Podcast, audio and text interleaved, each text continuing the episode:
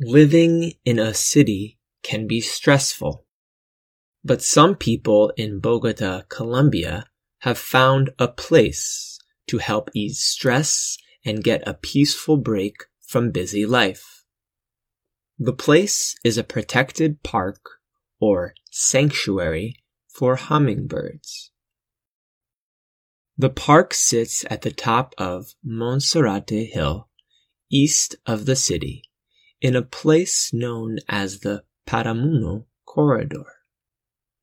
The area contains a forest that has turned into a peaceful place for both people and birds.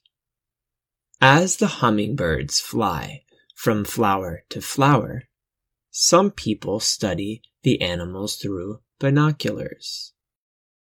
Others capture pictures with cameras or phones.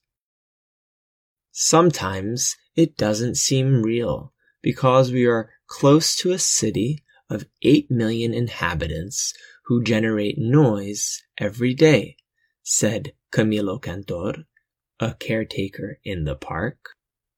His job is to mix water and sugar that is put in bird feeders along a 300 meter path.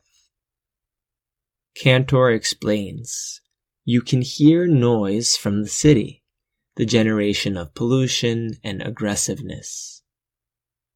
But he adds, the park is a special place like an oasis. It is a place where people can go to release stress and forget about the pressures of city life.